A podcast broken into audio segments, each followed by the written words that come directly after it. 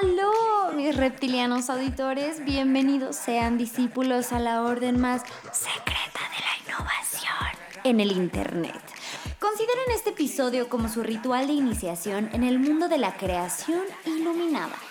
Yo soy Aisha la suma sacerdotisa que humildemente se autoproclamó en este podcast, eminencia en el arte del mame y la deidad que te va a compartir la sabiduría milenial en forma de herramientas de innovación de una forma simple y divertida para que puedas tunear tus proyectos y también, ¿por qué no?, que puedas impresionar con tus nuevos y complejos conocimientos al resto del pueblo imberbe de tus equipos de trabajo como todo un sabelo todo. Mírame en el tercer ojo y dime que en el fondo no quieres hacer eso. En este primer episodio voy a desvirginizar tu mente en una de las bases más importantes y menos conocidas dentro del diseño de la innovación, el diseño de conducta. Así que presten atención mis discípulos que hoy les toca sobre...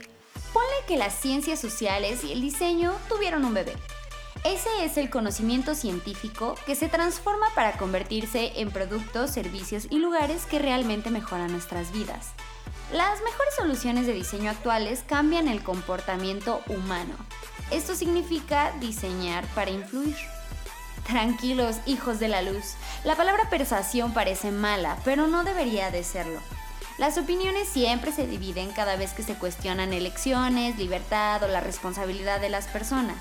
Es por eso que en el cocoro pequeño de lo que te voy a enseñar hoy están las personas a las que estamos tratando de beneficiar dices el MS, tu mercado. En veces la vida no es como queremos. Pero debemos aceptar que al crear cosas estamos en el negocio del cambio del comportamiento y esto se logra facilitando las conductas adecuadas. Así que ahí te van los códigos para que aprendas a manejarlo. La simplicidad. Los humanos, a sorpresa de los Illuminatis como tú y yo, son bastante flojas. La simplicidad es más importante que la motivación cuando se trata de influir en las personas, así que tenlo en mente para todo lo que toca el cliente en tu servicio o producto. La motivación. Este hay que pensarlo más como el facilitador para que se dé un cambio.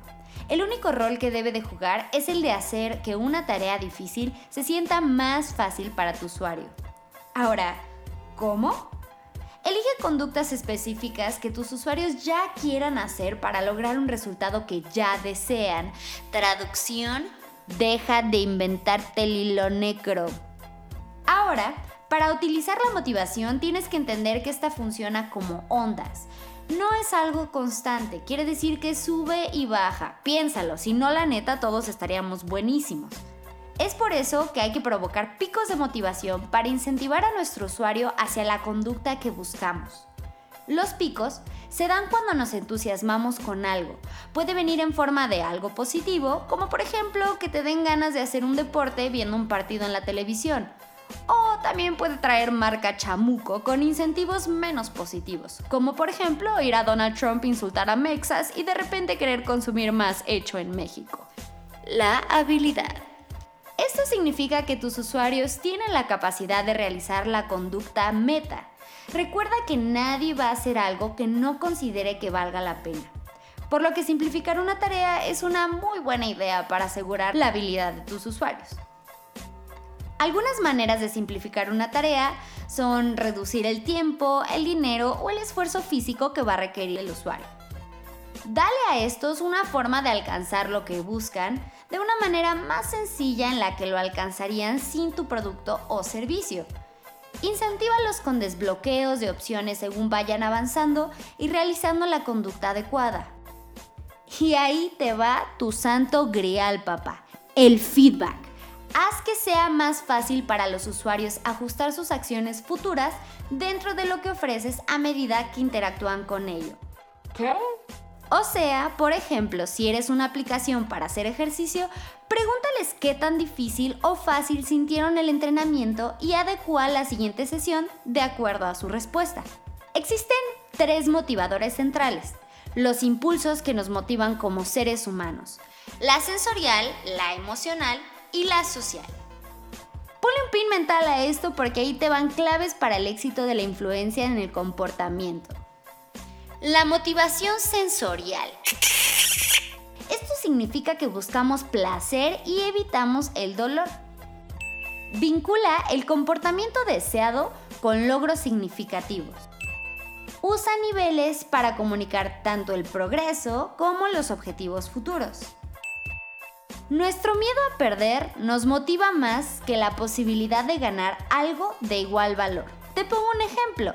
Si tú entras a una página web, generalmente te van a decir que tienes 10 dólares de descuento si compras en la primera hora. O, por ejemplo, que si generas tal acción puede ser uno de los mil vuelos 2 por 1 que se darán en noviembre. La posesión se siente como una propiedad, por lo que cuando poseemos algo o creemos poseer algo, sentimos que sería una pérdida dejarlo ir, aunque realmente no lo tengamos aún. ¡Aguas con la venganza! Este es uno de los motivadores de sensación más fuertes. Cuando nos sentimos tratados injustamente, tenemos la necesidad de que todos los demás sepan qué nos pasó y que roden cabezas. No dejes que tus usuarios se motiven por esto. Motivación emocional. Nuestras esperanzas y miedos influyen en nuestras emociones.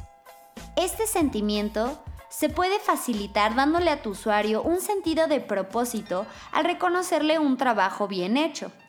Se puede usar varios trucos para satisfacer nuestras esperanzas y también nuestros miedos. Por ejemplo, cuentacuentos o storytelling. Las cualidades narrativas de las historias ayudan que los usuarios se involucren en una perspectiva diferente a la suya y que puedan empatizar con el mensaje. La autonomía. Nos sentimos autónomos cuando sentimos que tenemos el control sobre nuestro propio destino. Hazle creer a tu usuario que lo tiene. Por ejemplo, ¿sabías tú que cuando Netflix te dice que lleva el 90%, probablemente no es real? Simplemente te está dando la percepción de tener el control sobre el tiempo que te falta para terminar de ver Crepúsculo. Curiosidad. Cuando nos dan la pruebita de algo, generalmente tendemos a querer más. No te voy a alburear, sabes a lo que me refiero. Del mismo modo, el miedo, la anticipación de que algo malo suceda o a menudo una pérdida, nos puede motivar igual a la acción, inclusive más. Todas las recompensas y posibles logros también se pueden enmarcar como algo que podemos perder. La escasez se usa generalmente como una herramienta para enmarcar una ganancia futura como algo negativo. Al hacer algo así, lo hacemos menos accesible, aumentamos su valor percibido. La motivación social. Estamos motivados para actuar cuando podemos ganar aceptación social y estatus o evitar el rechazo social. Tranquilo, discípulo, no es que seas mainstream. El ser humano es social por naturaleza, así es que es normal que te esfuerces por sentirte aceptado o por querer pertenecer. ¿Y qué crees? Tus usuarios también. Una serie de patrones persuasivos que influyen en nuestro sentido de pertenencia son la reciprocidad. Nos sentimos obligados a devolver cuando recibimos algo, así que regálale un detalle dedicado a tu usuario. Te lo va a compensar con lealtad y probablemente con mucho billete. La agradabilidad. Los usuarios responden no solo al mensaje, sino también al mensajero, ese eres tú. ¿O me estás diciendo que le vas a comprar un manual de la señorita refinada a Niurka? No, discípulos, no. Prueba social. Cuando estamos en situaciones nuevas y desconocidas, nos respaldamos en las acciones de los demás para sentirnos más seguros. Piensa en cómo palabras como bestseller, el más comprado, etc., te generan una percepción positiva sobre algo que desconoces completamente. No porque le haya gustado a Martita la vecina, significa que a ti también te va a gustar, ¿o sí? ¿Alguien dijo buscar reseñas positivas? Status y reputación. Tendemos a ajustar nuestro comportamiento personal para reflejarnos como nos ven nuestros compañeros y el público. Dime, discípulo, no te sacas el moco en público, ¿sí? ¿Y en privado? Te caché, cochina. Así que dale a tus usuarios una forma para elevar su estatus. Por ejemplo, puedes mejorar el estatus y la reputación de tu marca. Efecto nostalgia. Cuando algo nos hace recordar el pasado y las conexiones sociales que hemos tenido, tendemos a favorecer las conexiones sociales y a minimizar los costos económicos. Esto explica por qué Disney, aún siendo bastante caro, sigue siendo tan atractivo para un señor de 40 años como para un niñito de 6. Ahora sí, vámonos a las entrañas de este concepto. Y para esto vamos a usar el modelo de BJ Fogg. ¿Quién es este man? Todo reptiliano, psicólogo y fundador del Laboratorio de Tecnología Persuasiva en la Universidad de Stanford, ha investigado en el área de cambio de comportamiento desde el comienzo del milenio y bla bla bla. Lo importante es que le gustaría escuchar este podcast. El modelo de comportamiento de Fogg tiene tres tipos de provocadores de conducta. El facilitador, la señal y la chispa. Siempre debes de usar el tipo de provocador que vaya dirigido a tu mercado meta. ¿Y cómo sabes cuál usar? Fácil. Dependiendo del nivel de motivación y capacidad que tenga tu mercado hacia el comportamiento que quieras generar. Hablemos del primer tipo de provocador de conducta. La primera es la chispa.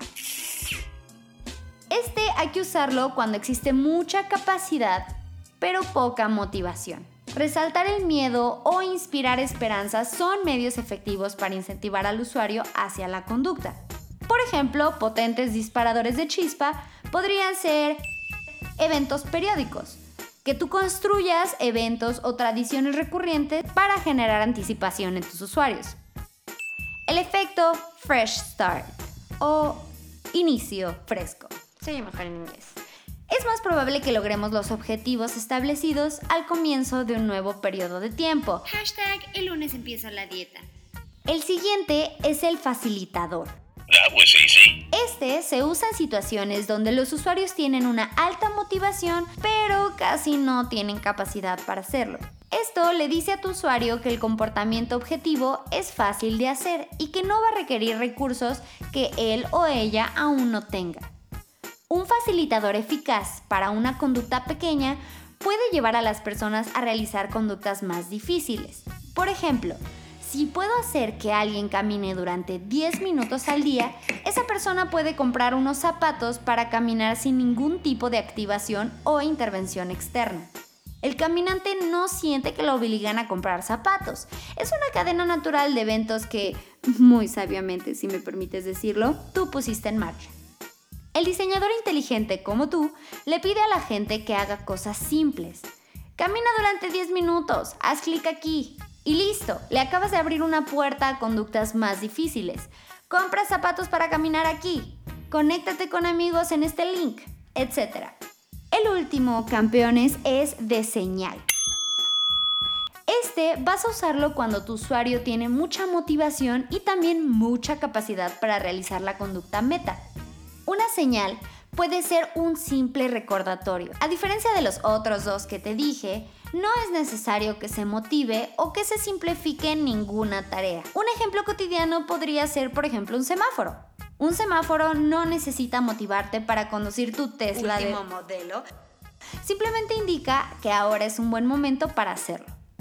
Así que ahora mi titiritero estrella, jala los cables correctos para ayudar a tu usuario a generar las conductas que busca con tu producto o servicio con las herramientas adecuadas. Pero, suma sacerdotisa. Dirás, ¿Cómo podré retener tanta sabiduría en mi consciente si con trabajo recuerdo lo que desayuné ayer? Bueno, pues aquí te dejo el link Supremo de la verdad. que te va a llevar a la página web, donde vas a encontrar, entre otras cosas, toda la información de la que hablamos hoy. Y no te preocupes, no tienes que quemar una sola neurona porque todo está condensado de forma visual. Así que queridos discípulos, con la alineación de Júpiter me despido hasta el próximo día de Mercurio, o sea, es el miércoles, en el nuevo episodio de la Orden Secreta de la Innovación. Ario.